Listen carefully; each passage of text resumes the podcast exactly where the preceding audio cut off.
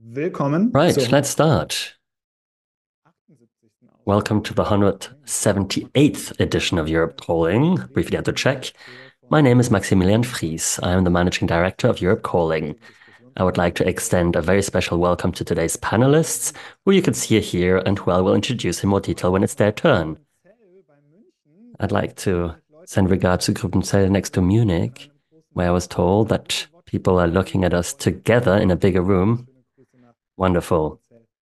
Greetings to Gröbenzell next to Munich. Before we start, a few brief introductory remarks.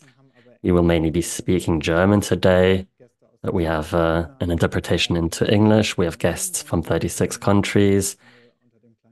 Should you wish to hear the English interpretation, you can do that by clicking onto the globe functionality at the bottom. English interpretation, you can find the interpretation function under the little globe in the control panel. So. Und dann ganz wichtig bei Europe Calling ist auch, dass ihr eure Fragen stellen könnt. It's also very important that you ask questions and are able to give a thumbs up to other people's questions. We're going to start with the three presentations by Marcus Bensmann, Natascha Strobl, and Christopher Bautz, after which we'll have time for your questions.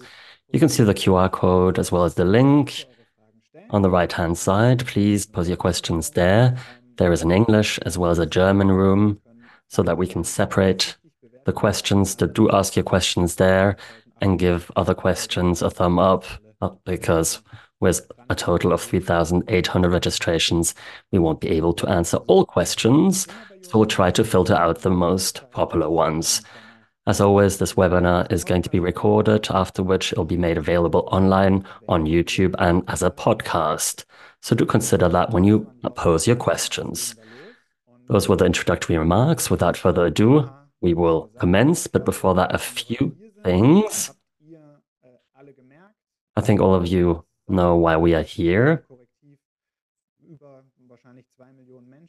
Over 2 million people have um, gone to the streets in Germany. Last weekend, there were bigger demonstrations in Austria as well as in other countries. So something is happening. People are coming together from all walks of life, not just in the cities, also in the countryside, where democratic voices struggle more, and all of them are standing up against right wing extremism. And this might be one of the biggest democratic movements since 1989, since the Peaceful Revolution. And this is also what we're going to talk about today. But we at Europe Calling are going to start a series on the topic of right wing extremism and the defense of democracy. And we're going to continue with this topic over the next months. We're going to talk about legal avenues, the protection of institutions, injustice. So there's a whole lot to discuss. And in this election year, in 2024, where so many people are going to be voting this year, more so than ever before in our history, it is all the more important.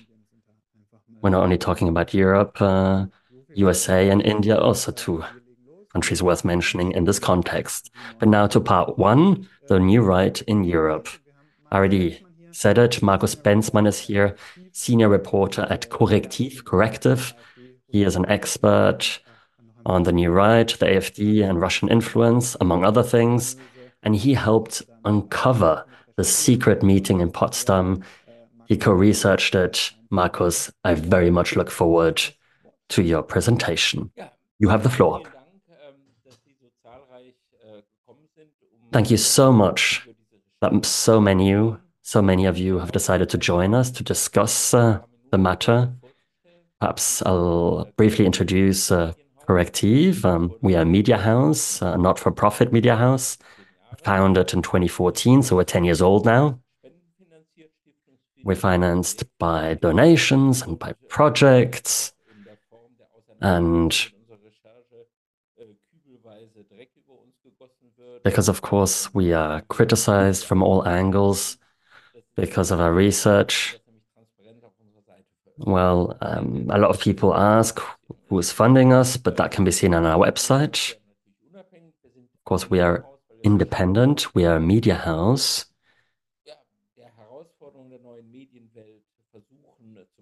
Because we try to find a reply to the different challenges of the new media world. Nowadays, of course, everyone can be a sender and a receiver.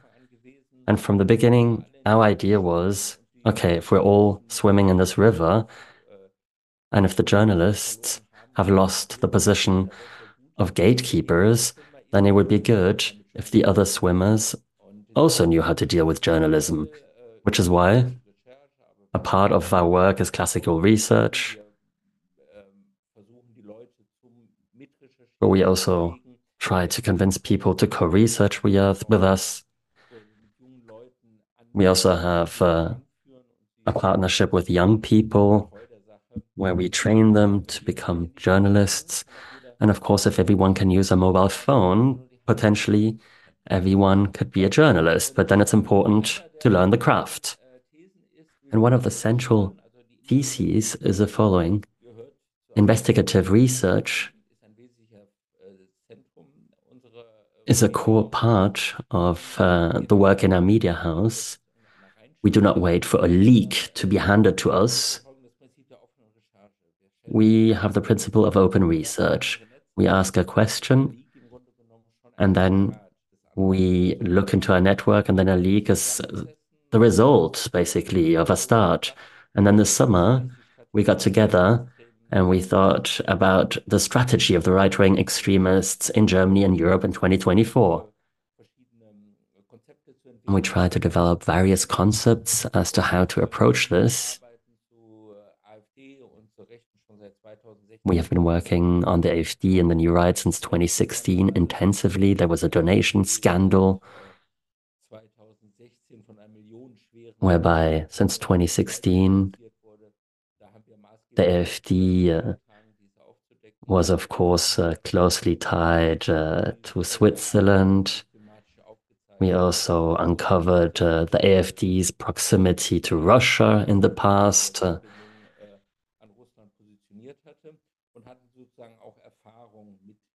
so we had our experience with the AfD as well as a good network uh, of sources within the party.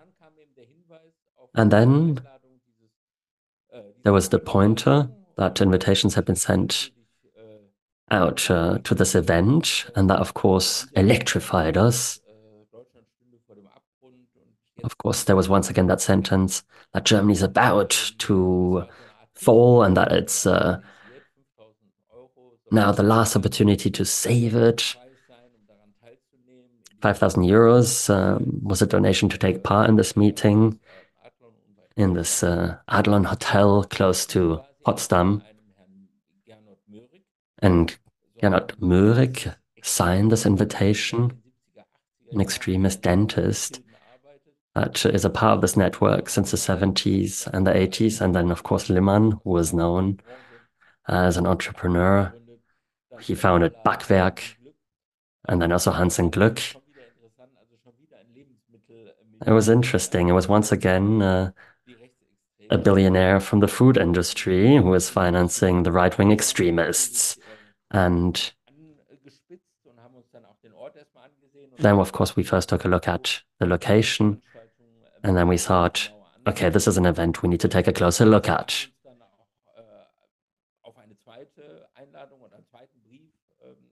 We were then also successful in getting a copy of a second letter, of a second invitation, where Mr. Sellner was immediately introduced and um, he was invited to invite the master plan. Mr. Sellner had just uh, published his uh, book where it was clear what he wanted. The central topic of all right wing extremists is uh, remigration. And Mörig and Mr. Sellner well, Mr. Mörig, since the 70s, they're driven by the idea of a mono-ethnic state.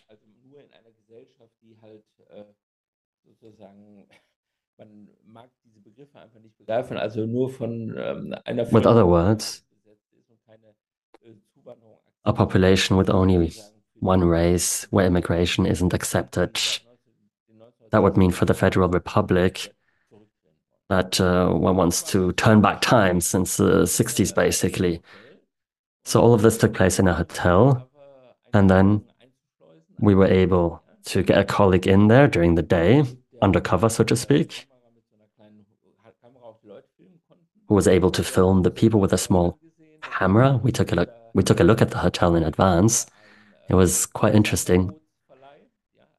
There was a sauna boat hiring company next to us, which was ideal because it took place in November. It sort of had an open window whereby in the evening you could drive back and forth in front of this hotel on this ship, thus allowing you to see the participants of the meeting.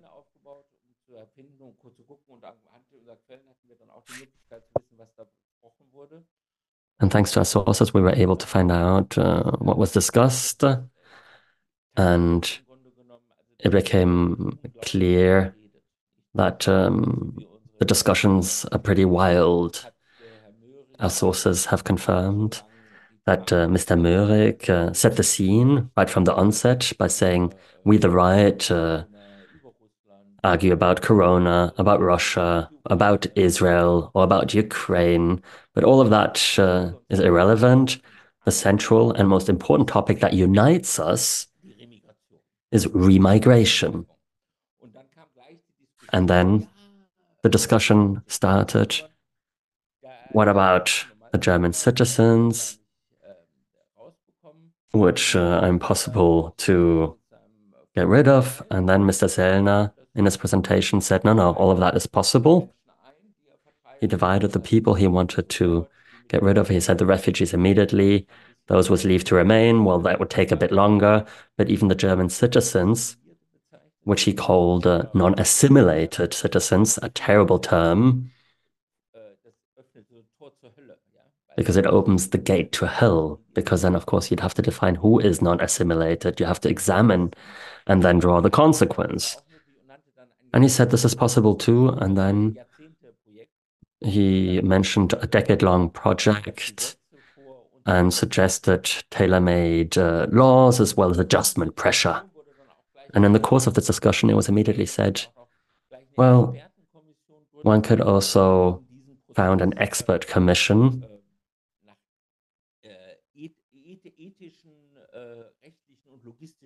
that organizes this process according to different viewpoints. And then Mr. Sellner said, well, it is always said that it is a logistic issue to get rid of millions, but it isn't.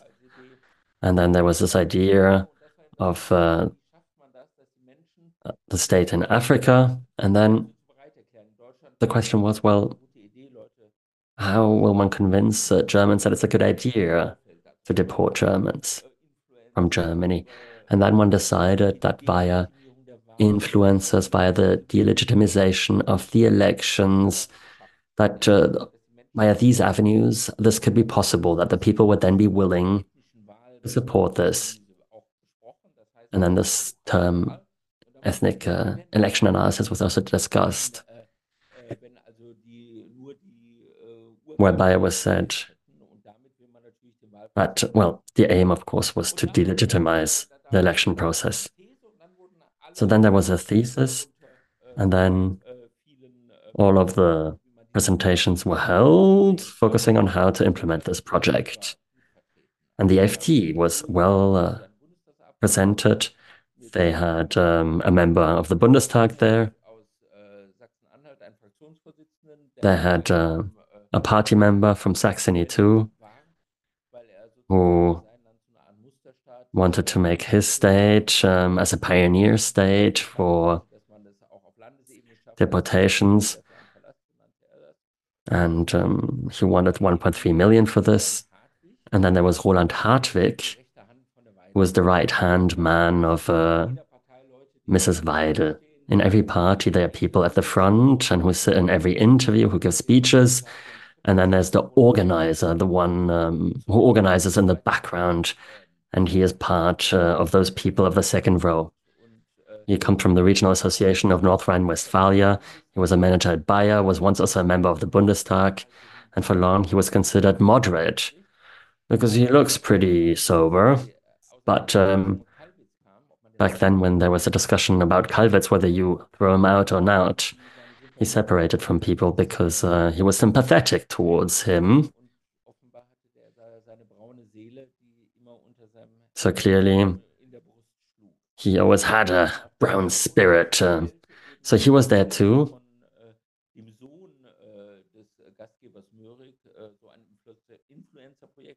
And he also presented an influencer project. Uh, and the goal was, well, of course, within this influencer project to implement this main thesis. And the AfD is filled with right wing extremists. You know Höcke, you know his statements. And Maximilian Krah as well, the so called Spitzencandidate, the European elections. He wrote a book, uh, Politics from the Right, where he argues that it's difficult to deal with um, all of the citizens with a migration background, and he says that it is possible to expel them against their will over the next 10 years, uh, thereby already suggesting a number of years. Uh,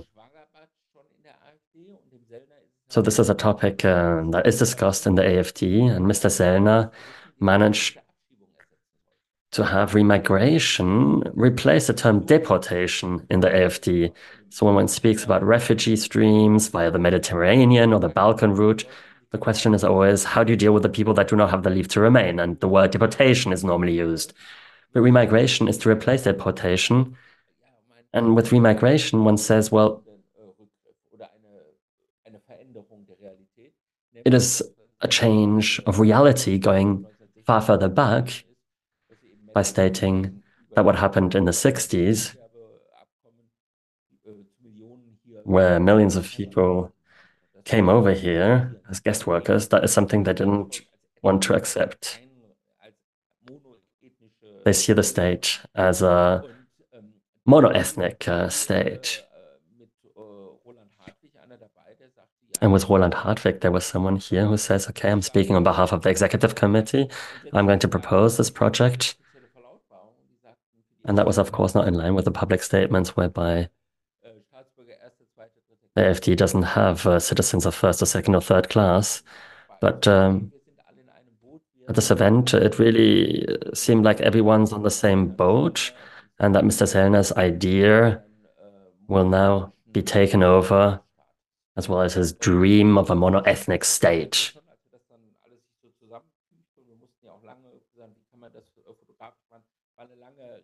And of course, uh, we examined our research, and it was clear to me that this would be subject uh, to quite a lot of attention. But when the story was published, uh, this triggered an avalanche with which, uh, well, which I hadn't expected. It was almost like all of a sudden the masks were torn off the people's faces when all of a sudden knew that the AFD isn't a party against heat pumps, but a party of Russia and a party of uh, deportations. And Mr. Krah writes in the same book that uh, he would like to see Germany next to China and Russia in a multipolar world order, and the consequence would be that the universal human rights would no longer be valid. And this also makes sense. If there are no universal human rights, then one can also think about uh, deporting millions of people. And this story, in my opinion, all of a sudden showed that voting for the AfD has a consequence on all of us.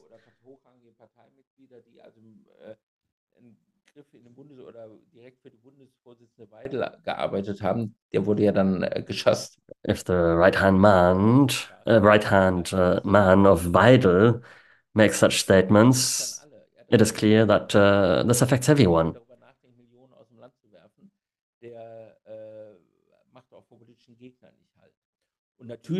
And of course, there's a lot of excitement now. People saying we spoke of deportations, but there was a sort of um, legalist atmosphere with the goal of uh, getting the people out of the country, first with money, then with uh, tailor made laws, and then with adjustment pressure. So you might imagine what the further consequence would be. And this, of course, then led to many people protesting. And the AFD is, of course, uh, criticizing, uh, Correctiv to say the least. We're bombarded with um, hate mails and phone calls. The AFD um, said we must be reprimanded. One of our colleague, Jean Peters, was kind of focused on, and he was accused uh, and uh, falsely represented as a left wing extremist. And of course, the way they dealt with uh, this response also confirms the research. Uh, it is clear that the AFD is willing to implement what uh, it intends to as soon as it gains power. Thank you very much indeed. Uh, it was a very important introduction to the topic, and I would like it to take up the top question to you from Slido. It's not a question, it's um, uh, 81 persons have voted it up. Uh, I would like to express my great respect for your research. You did a wonderful piece of work, which uh, does a lot of good to our country. Thank you very much. So much acknowledgement for uh, what you have achieved with your research. Let's carry on. We will now move on to Natascha Strobl. Um, whoever looks at this topic will meet Natascha Strobl. Uh, she'll uh, come along at some stage. She's one of uh, the most intelligent um, experts on the new right, on fascism, and um, the extremist uh, uh, ultra right movements. She's uh, the author of many publications, and I'm really very grateful and um, excited that she's here tonight, although, of course, there's hardly anything positive to be found um, uh, in the subject matter itself. Thank you very much. I'm really very happy uh, to see uh, the great interest in this topic, and I don't want to lose too much time. Uh, to be honest, uh, I would just like to take perhaps a bird's view of the situation um, and the constitution of the new right. The new right, very briefly, I don't want to delve into the history of it too much. It really goes back to the 50s and the 60s of the past century, and uh, it goes back to France. The basic idea was that with elections on its own, on its own, you cannot change a society. Uh, you really um, mm, need, uh, according uh, to um, Antonio Gramsci, um, a, a pre-political activity uh, because that's the area where society is negotiated. And that's uh, when uh, people started moving away uh, from the mm, uh, election campaigns, and uh, the idea of think tanks came uh, came up, and the discussion clubs. Of course, we need to protect uh, Antonio Gramsci. His uh, hegemonic um, theories um, are very interesting, uh, and he did not forget the socio-economic um, dimension of it at all.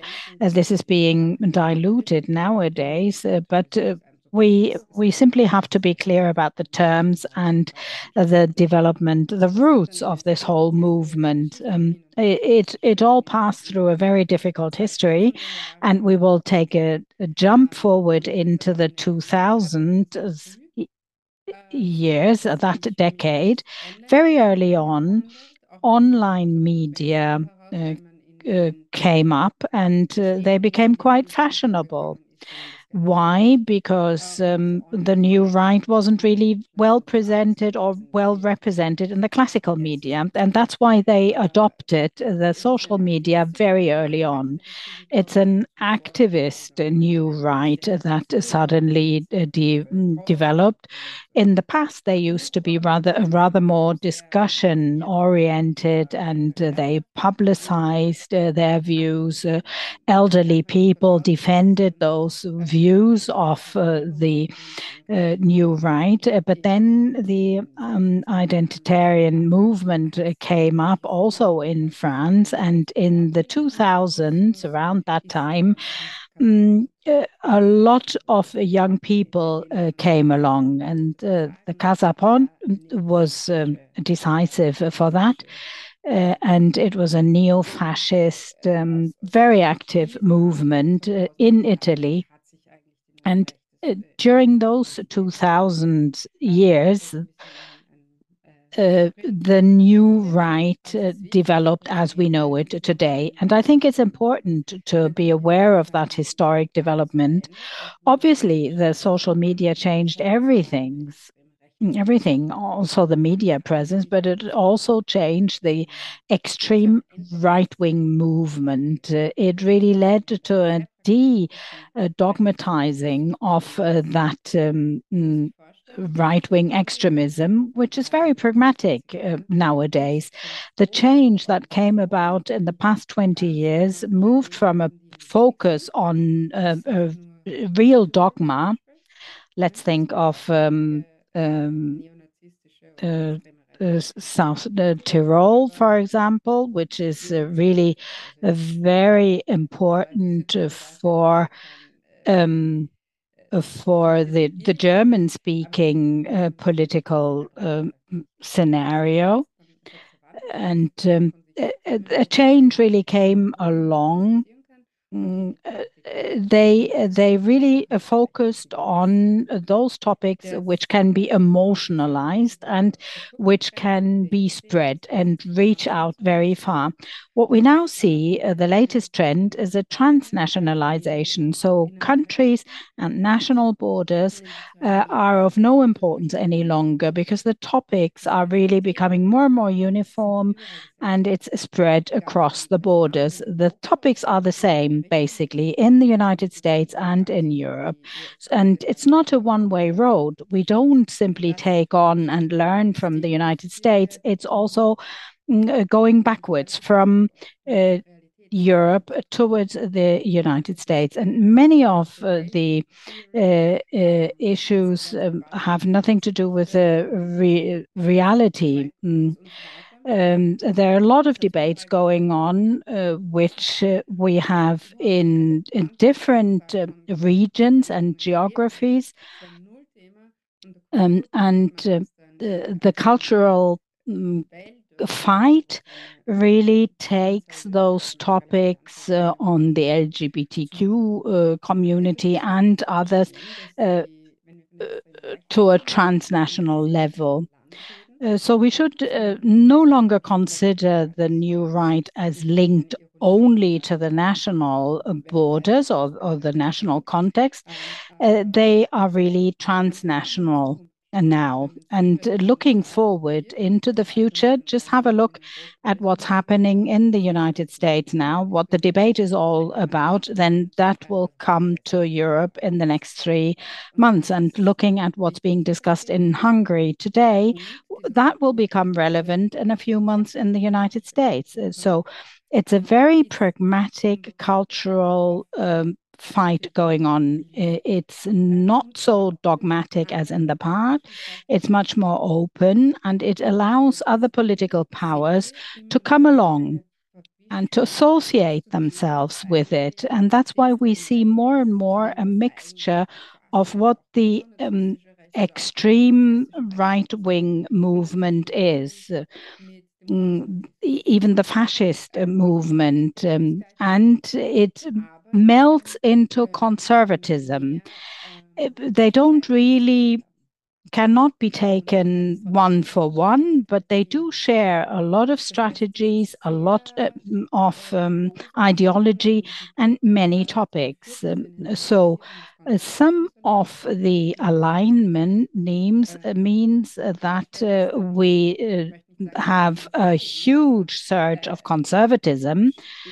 Germany is perhaps um, not quite there yet. Um, um, the the defenses are going down in countries like Hungary, in Austria under Sebastian Kurz, uh, and uh, the Tories under Boris Johnson.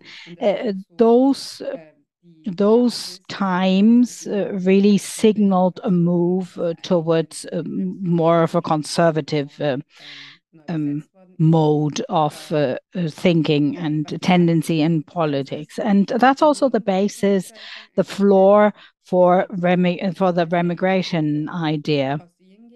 So that's not only just a fashionable idea of Mr. Sellner. Um, of course, he wants to sell his books and sell them well, uh, but uh, it is not only to be seen as a topic of the AfD. It will also be a topic uh, that shall be introduced in the international right-wing extremist movement. We will surely see that topic is coming up in the United States, and my thesis is that it'll also become more and more important for the election campaign in the United States.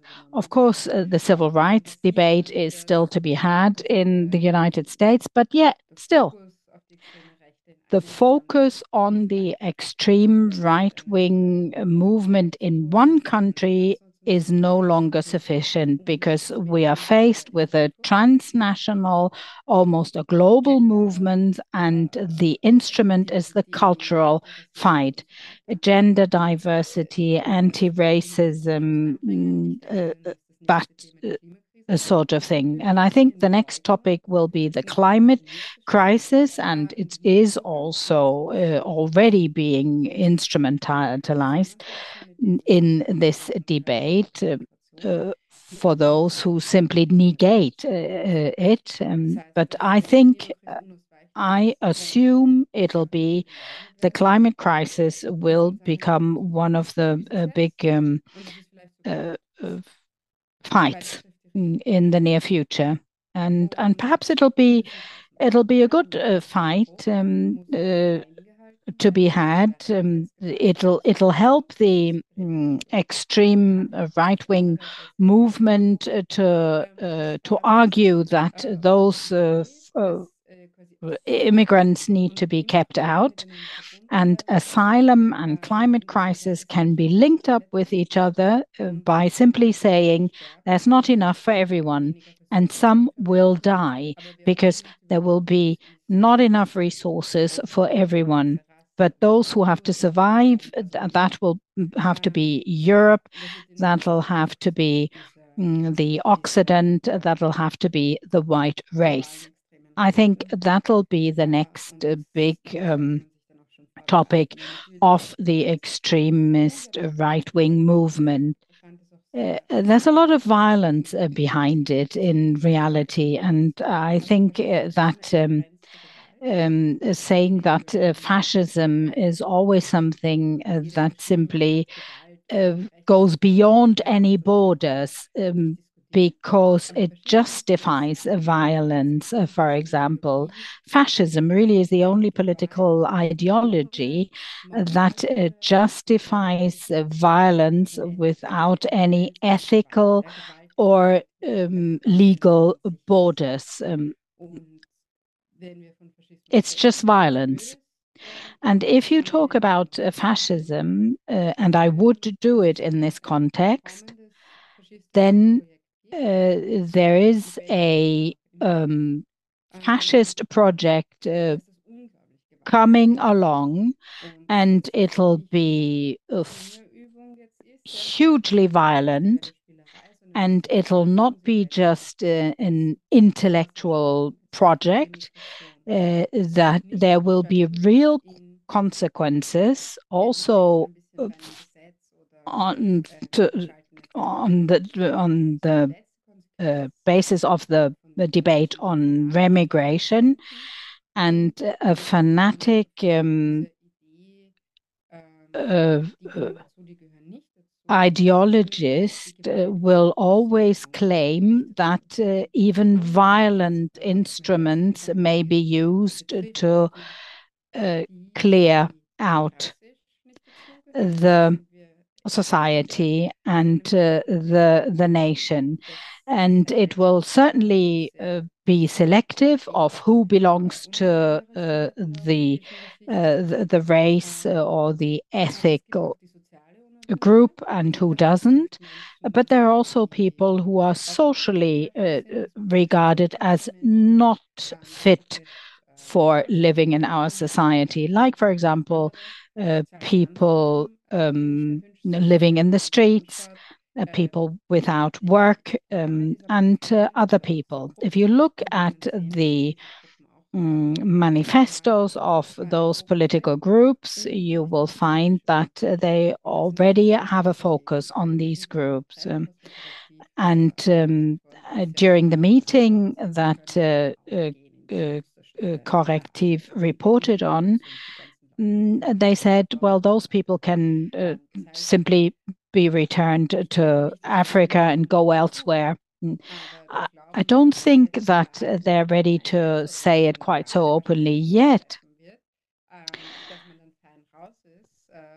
And but the idea, of course, is that um, mm, it, this will be a, an, an, ongoing fight, and uh, we should all be prepared really to defend those who will be the first victims or targets and defend ourselves also, uh, because you really need to reflect on which are the factors uh, that will qualify or disqualify you yourself.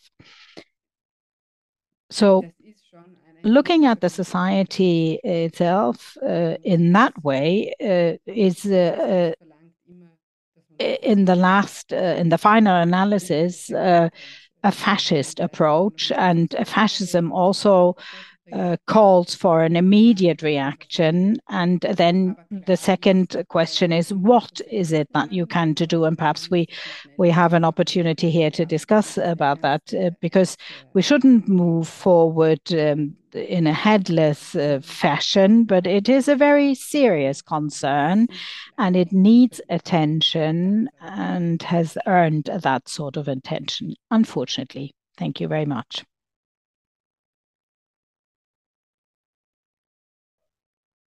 Ja, bewusst eine Pause gelassen. Ich glaube, die braucht es da. Vielen Dank. Das war ja. Thank you very much. I think uh, we learned a lot. Thanks again for stressing how important the matter is. Without further ado, I'll give the floor to Christoph Bautz. Christoph joined us uh, a few times now at uh, Europe Calling. He um, comes from the citizens movement Campact. He spoke at many demonstrations and co-organized them. Many know him from these. Christoph, if I may say so, I like what you do at a local level, that you go into the constituencies, also in Eastern Germany, to really actively get engaged in favor of uh, democratic movements. I'm sure you'll say a few words about that. But uh, what you do is really applied democracy. So thank you very much for this. Now you have the floor, and thanks again for being here. A very good evening. I also found uh, these presentations very impressive. It is interesting and impressive to see how well organized our opponents are. And that it can quickly make you unconscious. And I think that that was also the feeling a lot of people had over the last weeks and months. People also that took to the streets had kind of a feeling of um, being unconscious. And then a momentum, a dynamic is required. And the Correctiv research provided this uh, dynamic. The research once again showed how massive uh, the developments or the effects would be of what the new right is planning here. You said that the mask was torn off uh, people's faces, and I also felt like uh, people now understood what uh, these people are planning. It became tangible. People realized that people I know would be affected. And over the last years, we've seen other social protest uh, movements, uh, Fukushima, for example. Here, too, many people were all of a sudden scared. What if this radioactive cloud um, reaches us? And then all of a sudden, there was a moment of uh, organization, and within a few weeks, hundreds of thousands took to the street to say, okay, this must change, and this opened a moment or a window of opportunity, and then the nuclear power plants were closed down. Or then there were the big uh, protests against the extraction of um, coal. And here too, this kind of made climate change uh, tangible. People realized, okay, this is a conflict about coal, and all of a sudden, 50,000 people took to the streets. And this led to a phasing out of coal and nuclear energy. We saw a turnaround in politics, and I feel like this is a similarly historic moment. People that had never thought about joining a demonstration all of a sudden took to the streets. And within a few days, all of a sudden there is this movement that is created. A whole lot of grassroots movements, uh, a lot of it organized at the local level, and especially organization work in the eastern part of the republic. And it was important that hundreds of thousands of people also took to the streets in the cities. But what was even more exciting was that uh, in rural areas, uh, people too went, uh, took to the streets to demonstrate. Uh, in areas where people appeared fearful to even utter their opinion. And now it seems like um, there's a new dynamic of um, people once again taking to the streets and feeling empowered to utter their opinion. Now, of course, this research work was decisive in triggering this process. Uh, and what resulted uh, were these 1.5 million people that were on the streets uh, on one day last weekend there were protests in a total of 321 locations, which is really a first timer. There was a Friday for Futures uh, protest that was announced, and then all of a sudden, 25,000 people were on the Paris Square. And uh, once again, all of a sudden, there was this dynamic. Friday for Futures, who said, we will only be able to solve the climate crisis in a democracy and on the other hand, the climate uh, crisis endangers everything we fought for to be a democracy. So it became clear to Friday for Futures that uh, there must also be a democracy defense uh, movement. And all of a sudden, this led to a certain dynamic 130,000 people in Hamburg that uh, took to the streets. The protest uh, was uh, packed, to say the least. And all of a sudden, many realized, wow, something huge is uh, being created here. If this uh, spills over to Munich or to Berlin in a couple of days, and I want to join in, and then 300,000 people took to the streets in Munich and 350,000 in Berlin, the big protests in all of the major towns and cities. And then last weekend, uh, the choreography continued all over Germany with the 321 locations. And then all of a sudden there were protests in Zwickau and Bautzen in Chemnitz and Pirna. So many locations in the east of our republic, which were pri primarily known for the right-wing movements uh, to enjoy a hegemony. And now all of a sudden, people feel once again empowered to utter other opinions. I, am repeatedly asked, where did all of this come from? And I felt like there was kind of a core of um, civil activists. And with Fridays for Future, we, of course, uh, had uh, a partner with um, Agile Networks. So they co triggered this, and we at Campact uh, were also able to mobilize people to these demonstrations. The teams were on the phone day and night to encourage people to really do something. Participate in a demonstration. We need this. And we also received all kinds of donations supporting us. 150,000 euros that we sent to Berlin and Munich in order to have um, right uh, technology at these demonstrations to ensure that everyone understands what is being said. Or there were also a few thousand euros that we dispersed into different locations in Germany to ensure that people could become active. Now, next Saturday, there will be the next step of this choreography in Berlin where we said, okay, now again, all of us together, side by side, to really show that we can only be successful against the AfD if everyone comes together, including the democratic parties, and if they take this way more seriously than hitherto. I think all of us need to, of course, now also discuss about a prohibition of uh, right-wing extremist structures.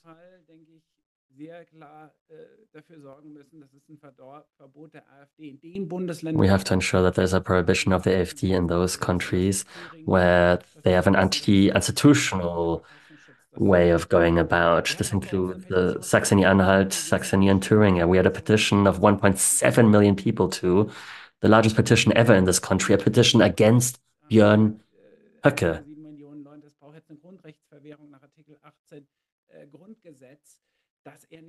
And then, of course, the demand was a forfeiture of his uh, fundamental rights according to the article in the basic law, Article 18. Of course, this is contentious because if you do not, uh, if you aren't successful with uh, such an appeal, this uh, strengthens the AfD, so it is quite complicated.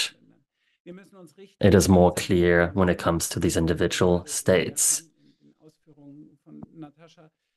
Now, Natascha already expressed uh, how the narratives of the new right are often also now being used uh, by conservatives. Um, we hear this when, for example, um, Merz speaks of uh, social tourism from the Ukraine or other things. And these are attempts to use uh, the narratives of the right to benefit yourself, which of course uh, isn't uh, necessarily successful, but it means that it leads to a normalization. So the CDU now needs to be forced to clearly say no cooperation with the AfD.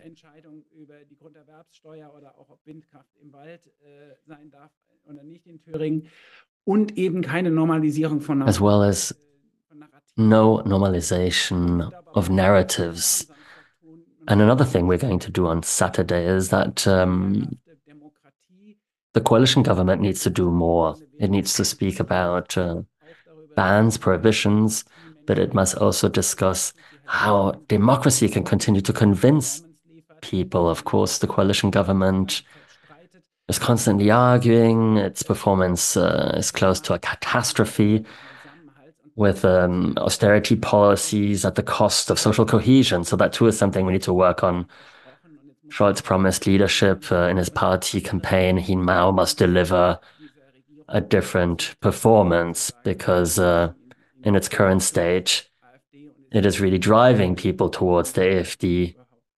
It is certainly the best um, campaign program you could imagine for them. It'll be interesting to see whether this movement yields uh, success whether it's something that arises and disappears fairly quickly again. But uh, my gut feeling is that something successful is being created here.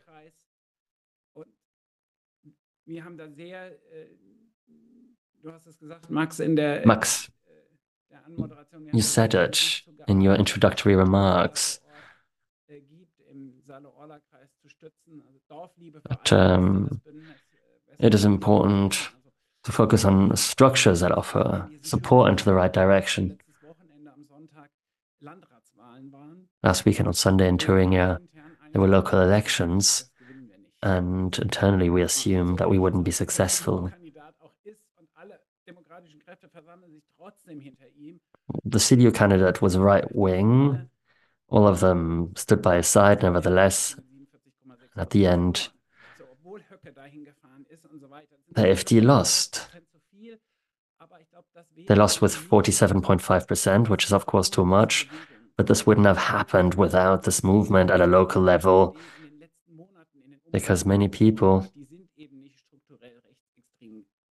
that joined or decided to, to vote the AfD aren't necessarily right wing extremists and perhaps uh, are now seeing how dangerous uh, the AfD is, which is why in Orla-Kreis the people perhaps didn't all vote the AfD, and which might also be the reason why um, the AfD, according to the latest uh, surveys, is losing grounds. We call these people the so called switchers. And of course, um, with the recent events, the switchers are once again seemingly switching. And then in Thuringia, and Saxony Anhalt, and in Saxony, things are increasingly dangerous. Uh, I think it is clear. If there's a second situation with Kemmerich, and there's once again this sort of cooperation, then I think we will quickly see a similar movement uh, taken to the streets, and that gives us hope. And it also gives us hope to see that uh, this protest uh, also spilled over to Austria, that 80,000 people took to the streets in Vienna as well, where, of course, a lot is at stake um, with an FPÖ, FPÖ that has up to 32% according to surveys. So that too is extremely helpful. Allow me to say one last thing. I know that time is running out, but perhaps I could say one more thing about the further strategy. And the 9th of June is central for this. Of course, the AfD wants to gain grounds, but nevertheless, elections are important for them. And on the 9th of June, we will have local elections in nine states, and we have the European elections too. And the right, of course, wants to come together at a European level too. We just heard this. They want to cooperate in the European Parliament together with the Conservatives, a kind of Weber Meloni pact and everything that was achieved over the last years is to be gotten rid of, such as the Green Deal. And now everyone that is a Democrat must go vote. Whoever isn't convinced uh, that this uh, election is important needs to be convinced we need a participation above 60%. 60%. We need to also reach uh, the switchers who reject Björn Höcke and say, I don't want him, but who still vote the AfD because they want to express their protest. And then, of course, first voters. The voting age was reduced. So we have seven years uh, of young people that will go vote for the first time. And in Bavaria and Hesse, uh, during the last elections, the AfD was extremely successful via Instagram, TikTok, and YouTube. And now it is clear that this cannot happen again. We also need to gain grounds here. So we need to ensure that this election becomes something central. We're currently preparing a, a very far reaching societal alliance that will once again take to the streets on the 8th of June in order to tell everyone go vote tomorrow and vote democratic parties. And there's going to be all kinds of personalities and artists that will come on stage in order to express that important message. Don't vote for the AfD go vote for another Europe. Of course, you need to somehow describe what this different Europe might look like, but this in itself might lead to better results. Of course, the AfD wants a bottom-up approach, first uh, at a local level, then at a state level, and then at a federal level. And they do believe that things will carry on this way. But I do think we have the possibility here to ensure that this doesn't come about. I think we can do what we need to ensure that they won't reach the 20%, but a lot less in the elections, and that they yield poor results than we want than they want. This is an opportunity and we must seize it now. Ja, vielen, vielen Dank dir. Thank you very much that you've already uh, turned um, the perspective to the future. Uh, there are so many questions, I haven't counted them. Um, endless questions have come in, and we will, of course, be taking them up uh, perhaps in other uh, future webinars. We'll be looking at legal questions and uh, take on other perspectives. Uh, so don't despair. They won't be lost, your questions. Uh, they will be answered in the next webinars. We still have a bit more than uh, half an hour, and uh, perhaps we could uh, perhaps have a closer look at some of the topics that you've already mentioned. You've mentioned the conservative parties. What is the role of those conservative parties? Uh, when the demonstrations uh, are going on, they call uh, uh, for a demasking of the uh, extreme right um, and don't call it conservative because there are democratic conservative parties. Um, Marcus, there were people of with CDU um, connections. So perhaps you could enlighten us on who was there from the uh, Conservative uh, Party. Uh, Natascha wrote a whole book about conservatism, and she could probably report on that for uh, something like five hours. But perhaps we can um, identify um, it a little better whether some conservative parties have made it and how did they make it? Uh, like in Poland, for example, um, can they be part of the alliance? And uh, I would like to give back the question on the alliances. Um, um, how does it work with the CDU and CSU in Bavaria and uh, with other conservative parties? So I think you understood what I mean. Marcus. Yes.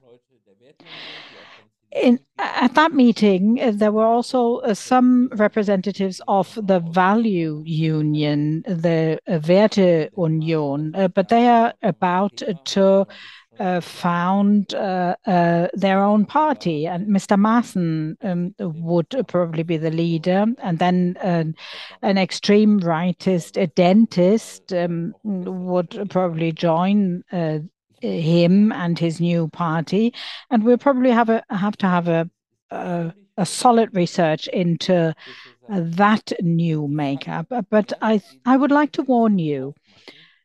Uh, don't uh, step into the trap. Um, uh, and because uh, Scholz also wants uh, to deport, and uh, Merz said uh, they're all little pashas, and they also want to deport them.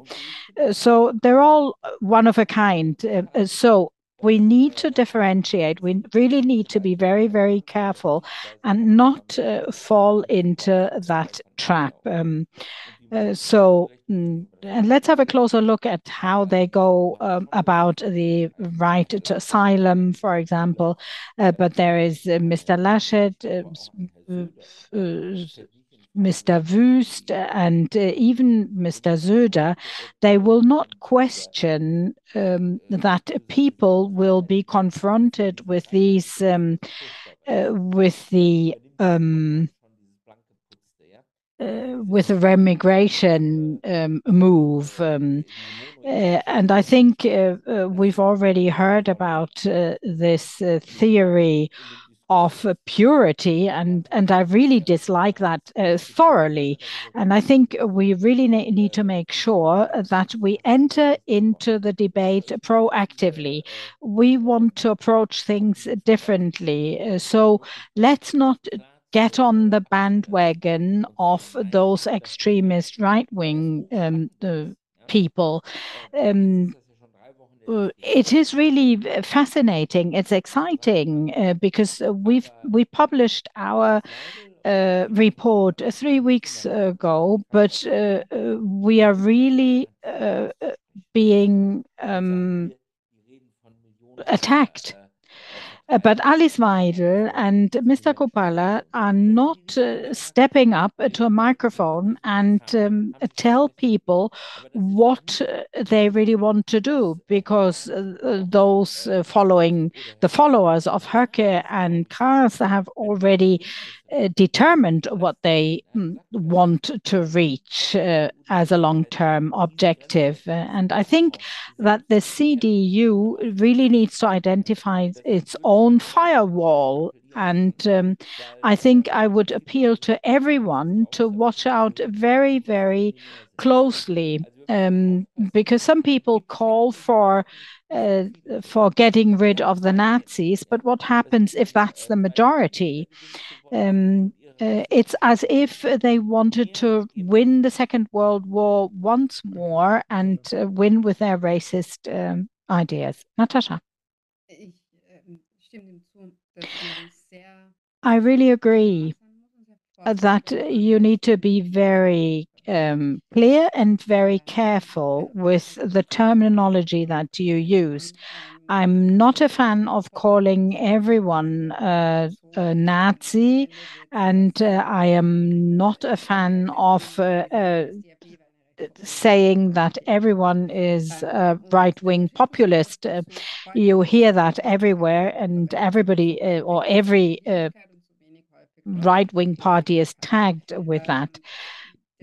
I think eh, we really need to have a much closer look. Um, mm, eh, it's perhaps a professional disease of mine that I like to talk about definitions um, and have a clear idea of the terminology. Uh, that's why I talked about the radicalized um, conservatism because it's not the the racial right-wing extremism and uh, not something else either. At the same time, it is important to realize that historic moments can come up where uh, those um, streams and those trends meet. Uh, but fascism is not only Germany 1940. It's also Franco. It's also Horthy. It's also the Austrian um, fascism.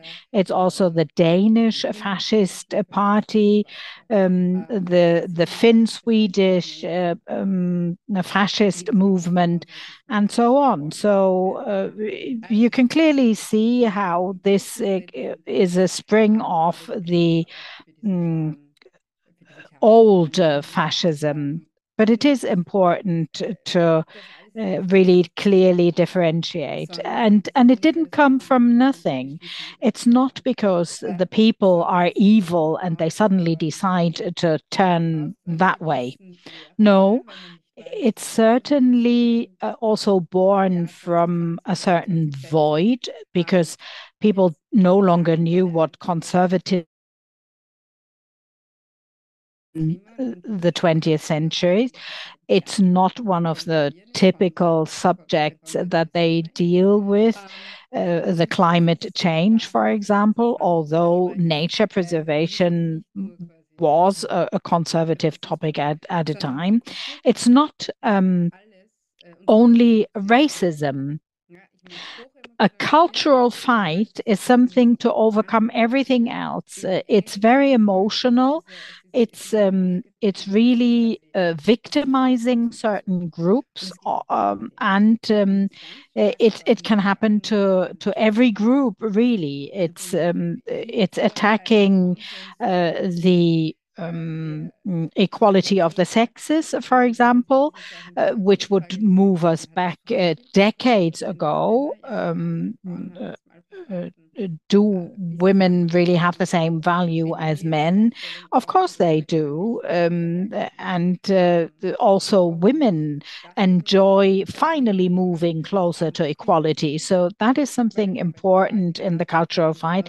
Then we have all the queer topics, um, uh, all those people who are different, uh, but also the heat pump, for example. Uh, how how can you possibly make uh, something boring as the heat pump to a cultural fight um, instrument? Uh, so I don't think we should really go for that. Um, and that is where I would really think that the conservative parties need to be held responsible if they take on board uh, that kind of fight. Um, because they reflect uh, a society which is really not democratic any longer, which is very authoritarian.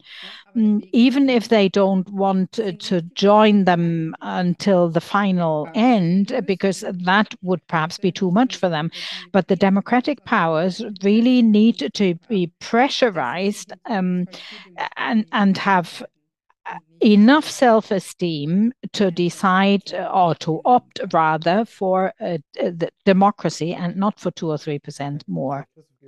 Thanks very much. Before I pass the floor to Christoph, mm, you talked about equality topics, uh, the um, ban on uh, abortion, for example, in the US, uh, really uh, gave an uplift to certain parties. Then we had um, the uh, the uh, election campaign for uh, for uh, Tusk in Poland, and we had um, a female panelist who said that the protection of women and um, equality rights was really an extremely important topic. Um, the self determination of women, for example, mobilized a lot of voters. Um, and I think it'll be very uh, fascinating to look at these topics. It's also very topical in Spain, for example, the, because um, equality came under attack and it can suddenly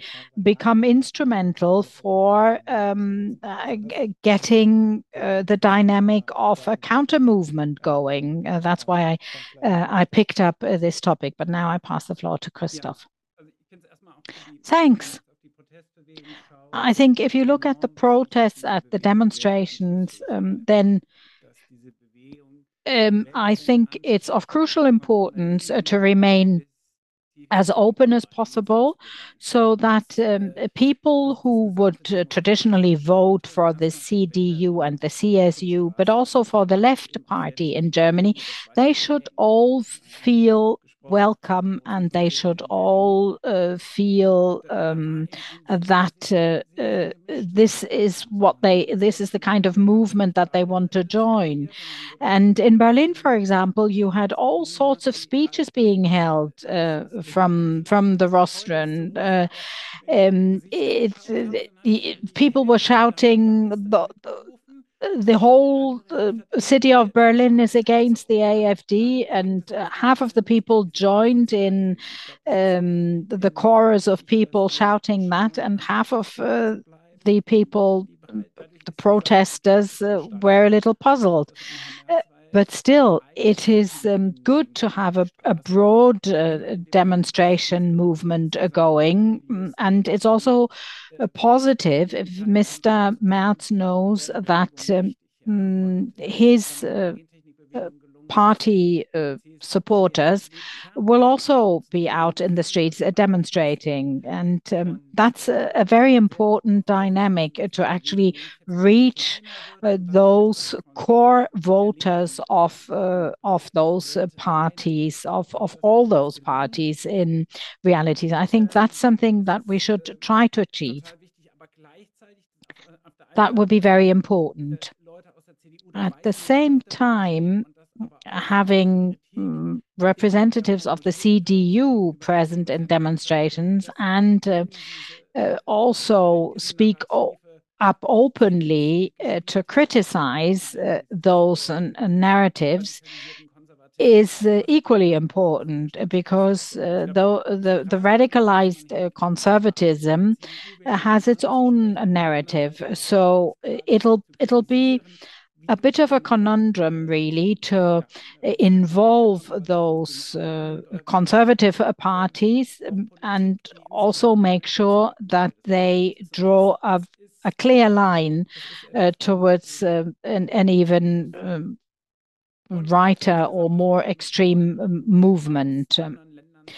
That needs to be brought into a certain balance. And also, I think we can learn from other countries, from their uh, successes. What did the Spaniards do to to get the right um, movement going and uh, the right results?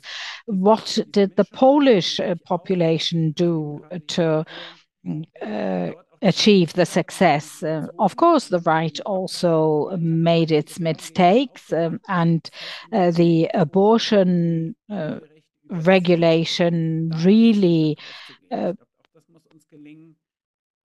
provoked um, many women to demonstrate. Um, Mm, Alice Weidel uh, brought up the idea of a Dexit. Uh, that is something that can motivate you to vote them, but it can also it can also put you completely off. Um, and that's something we saw with the Brexit in uh, U.K. So mm, I think strategically speaking, it's important to look at the excesses um, Mm-hmm. in uh, the movement, uh, but um, also to look at the successes, uh, and perhaps at the defeats, because Milei in South America did not work out well.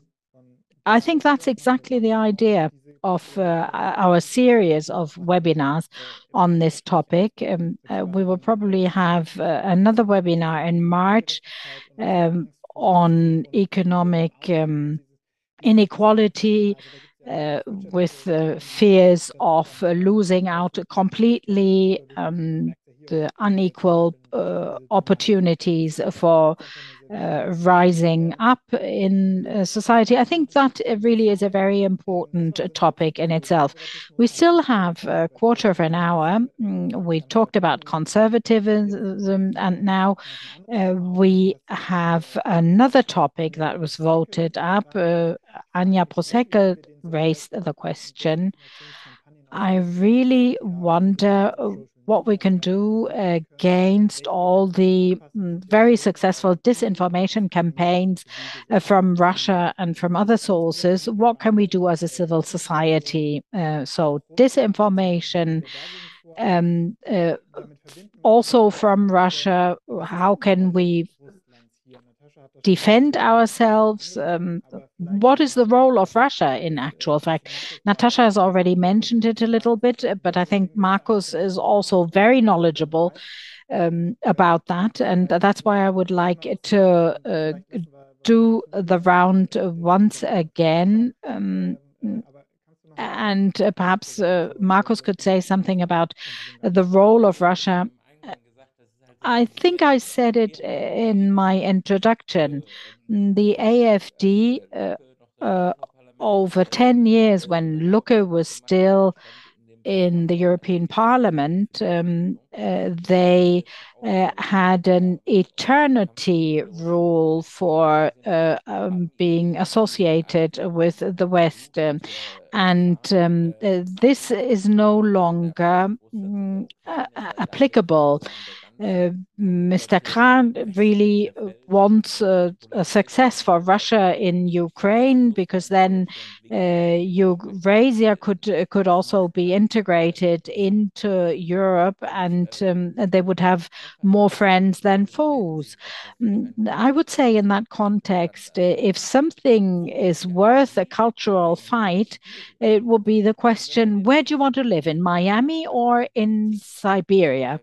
If you really spell out to the people what the policy of the AfD means, what the consequence of that uh, policy would be, it would be Europe under Russian dominance, and that would be the price for a vote for the AfD.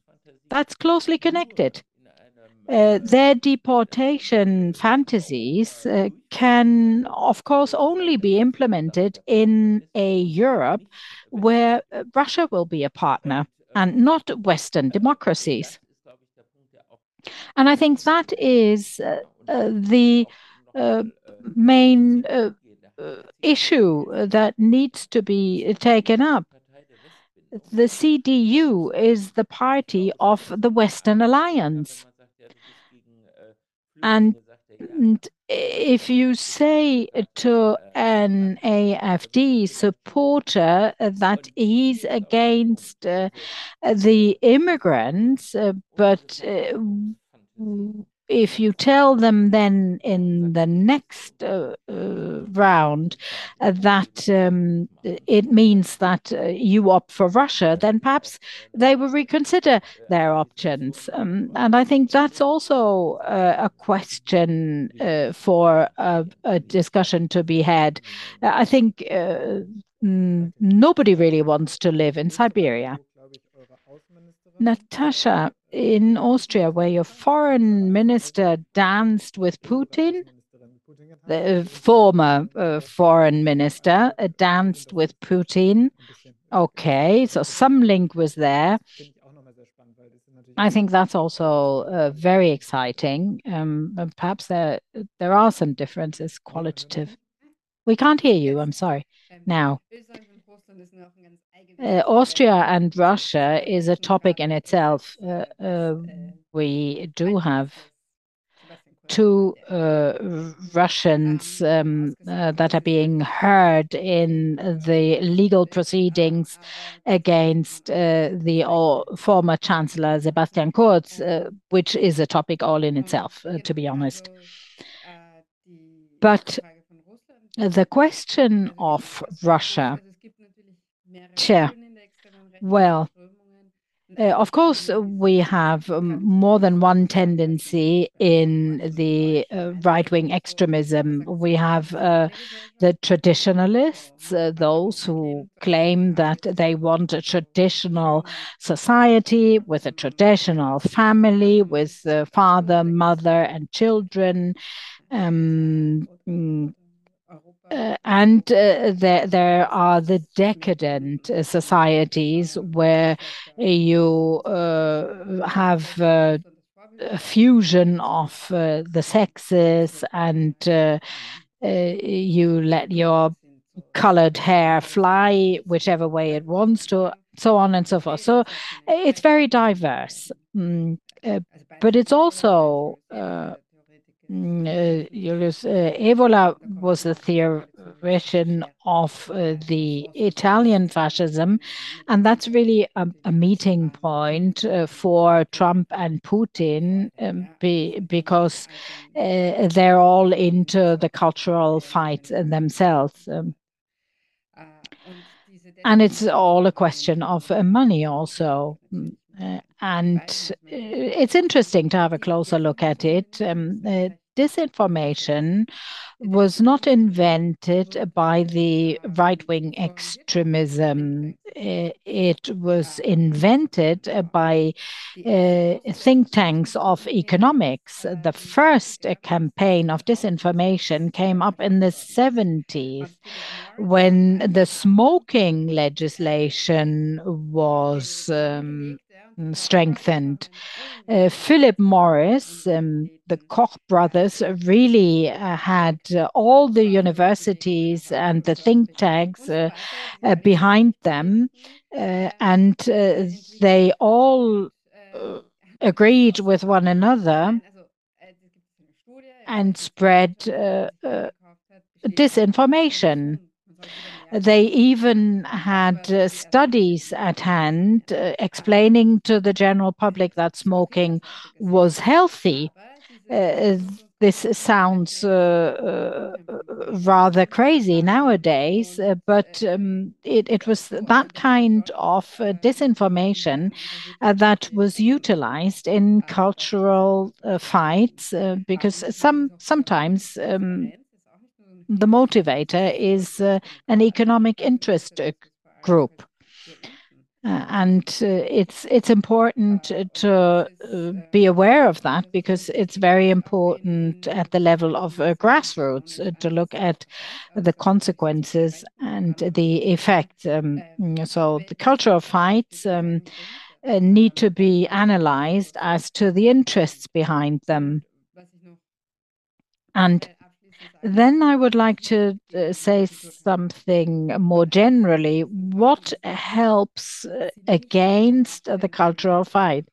They should not be become the guiding principle of politics. Uh, you don't have to be led by them or orient what you want to uh, uh, offer and discuss by the cultural fight. Let's uh, put the question to the people how do you wish to live? Uh, where would you like to live? Uh, what does a successful life look like? Uh, very few people would say, um, well, a happy life is a life where the majority of the foreigners are deported.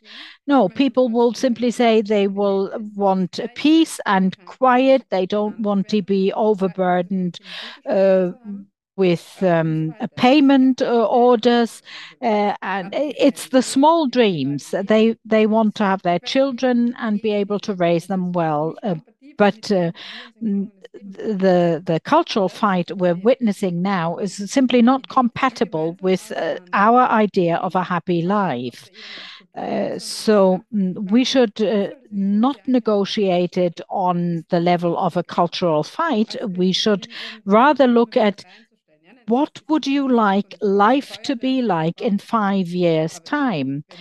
And of course, you need uh, many uh, instruments like a fire extinguisher and other things, of course, but we really need to look at uh, politics and political life differently. For the climate crisis, it, it simply won't work. It won't uh, work for us either. We can't be forever in competition with one another. Mm, uh, uh, that certainly is not uh, the summit of uh, human um, cult cultivation or culture. Perhaps we could um, be more future oriented and say, uh, this is what we would like uh, our life to look like in five years. And the right extremists don't have that on offer. I've already put the two links uh, uh, for the webinars uh, in the chat because we also had representatives from uh, Spain there they had visions for the next 10 years um, developed uh, and they were hugely successful with that. They tried to be as transparent as possible and really uh, demonstrate uh, what the your local environment would look like. Uh, that was extremely successful in Spain. Christoph. Ja, ich glaube, da will ich auch direkt anknüpfen. Ich glaube, wir müssen echt eine gute Balance finden. I agree. I think we have to find the right balance. To combat disinformation, to create transparency. We also need to show what these uh, right networks uh, look like. Maximilian Krah, for example, well, he is like Björn Höcke, and many don't want to vote him. And then they say, okay, but this isn't the AFD, but it is the AFD, and that needs to be stressed. When there are debates, it's important to present facts. But as Natascha has just said,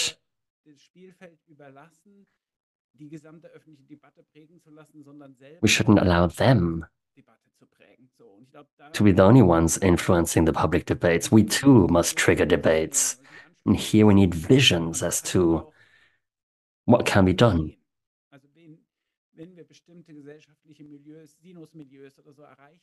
And if we want to reach certain parts of our societies, we need to understand what topics are important to them. For example, when it comes to first time voters. Well, if you want to convince people to take part in this election. You need to uh, think about what messages will be of importance to them. What are the topics that are of relevance to our voters? And this movement was so successful because it created a certain link to matters that affect us in our daily lives. A concrete example would be the 49 euro train ticket in Germany. This is something concrete that has an effect on people's lives. These are the types of examples we need in order to enthuse people who then say, okay, that is something worth voting for. And I'm sure that we can learn a whole lot from Spain. This is really where we need to become active. And that's also what we're going to do on the 8th of June. We'll speak about a different Europe. We'll also speak about a different society. And of course, we'll warn as to what could come from the right hand side of the political spectrum. And if we find the right balance here, I do think uh, that we can be successful as a movement. And it is really important for this to become a movement. It is important for people to get engaged. On our email list, uh, we got 700,000 new people uh, over the last few weeks. We now have about three and a half million people on our email list. And uh, of course, all these people need to be reached. They can go speak to their politicians, they can go to different assembly places in order to reach other people. So it's important to get organized. It's important to have structures for people because it's this is a huge uh, opportunity. We started this alliance together against Riot, and we now have 400 contacts in different locations where people got organized to form an alliance. And that's why it is high time to create empowerment in order to see what the next steps could be. We need to set this up from a grassroots movement that can lead to success, that can lead to a new type of hope that will ensure that uh, we do not feel unconscious, that we aren't only in the defensive, but actually switch over to becoming offensive. Thank you. You answered a lot of questions also by Claudia and Leonie as to what individual people can do. We have now two minutes left, and allow me to pose you one more question. Let's leave ban or prohibition aside because we'll have a whole webinar on this. But Alexander is asking what companies support meetings like the one in Berlin. And this relates to the role of companies. Marcus. Perhaps you could briefly speak about companies, because there was also economic actors there at that meeting. So what was the role of businesses? Uh, and then Natascha, perhaps you could have um, the final word. Perhaps you could tell us about the importance of um, the industry and businesses with their representatives. Uh, also, when it comes to the new right, what role do these people play also in terms of a strategy against right wing extremism? Marcus, please. The concept of this event was to reach rich people. It was a meeting with participants that were rather wealthy. Not everyone can afford 5,000 euros to take part in a meeting. And that is what is fascinating. From the very beginning, the AFD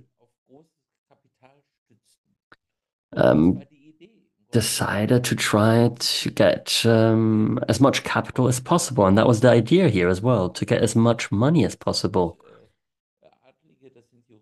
And we have people from all walks of life lawyers, entrepreneurs, all kinds of people that uh, were to come together in order to implement this plan with the help of the AFD and the ideologue Sellner. And that's kind of this um, relation between people with money, ideologues, and implementers. These people came together in this framework. And of course, um, that's rather scary. And that's perhaps also why people took to the streets. My personal feeling is the following. I think this is something that has come out of the bubble. Society at large is speaking about this now, and that's what's interesting here. And perhaps this movement can help uh, save our democracy, which would, of course, be excellent. Before I give Natascha the floor, I also put it into the chat that Europe Calling is um, financed uh, or funded by crowdfunding. But of course, um, without the right wing extremists, Correctiv 2, by the way, and Campact 2, we are the smallest, though. There's only me at Europe Calling who actually earns something. All of the others are volunteers, so if you do want to support us, please do so by becoming a supporting member. And now Natascha has the floor. Well, we're happy that we don't have to pay 5,000 euros to be um, uh, a part of this webinar. Of course, we could um, speak about the importance of capital at length. But um, as you said, there's the people providing the funds, we have the ideologues, those are also the ones I mainly deal with, but the people providing the funds uh, do not do this because um, they have nothing else to do. These are investments. And of course, when you invest, you want a return. These shifts we've observed since 2008 within the capital, which of course isn't one big block of people that all have the same interests. We have different groups with contradictory interests too. But um,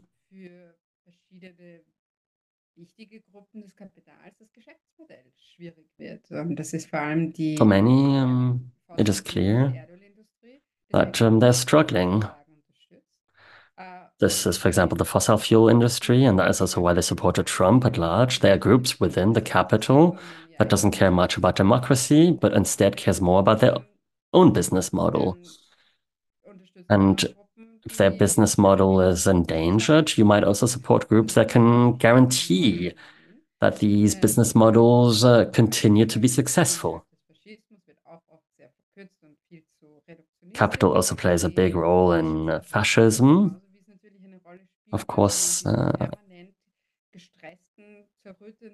we also see that um, people who struggle with their daily lives um, might also be convinced to move towards um, favoring right wing extremism. But of course, capital itself, as well as the neoliberal form of capitalism, all of that plays a role when it comes to fascism gaining popularity.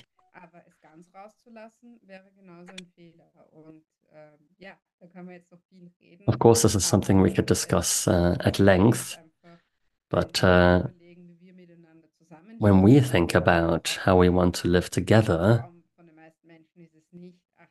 I think it will be clear that most people do not dream of working for 80 hours. Most people simply want to be secure.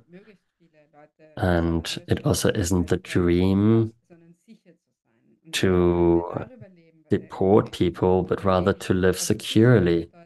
And if we think about what security means, also what social security means, if we think about how we want to live together, how, want to, how we want to deal with each other, then we can build a future that isn't this neoliberal dystopia nor this authoritarian dystopia. And that is what I would uh, love to talk about, because that's, at the end of the day, what it's all about. How do we want to live? Perfect uh, closing remarks. Nothing to add to this. Thank you very, very much.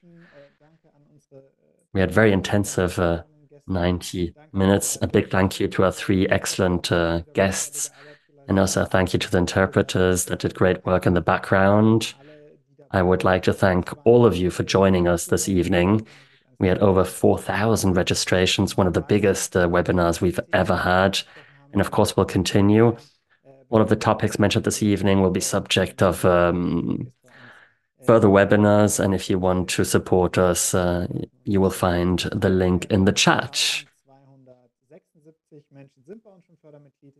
We have uh, over 1,200 people who are already supporting members. Thank you very much to them. They made this evening possible. A big thank you to all of you and see you next time at Europe Calling.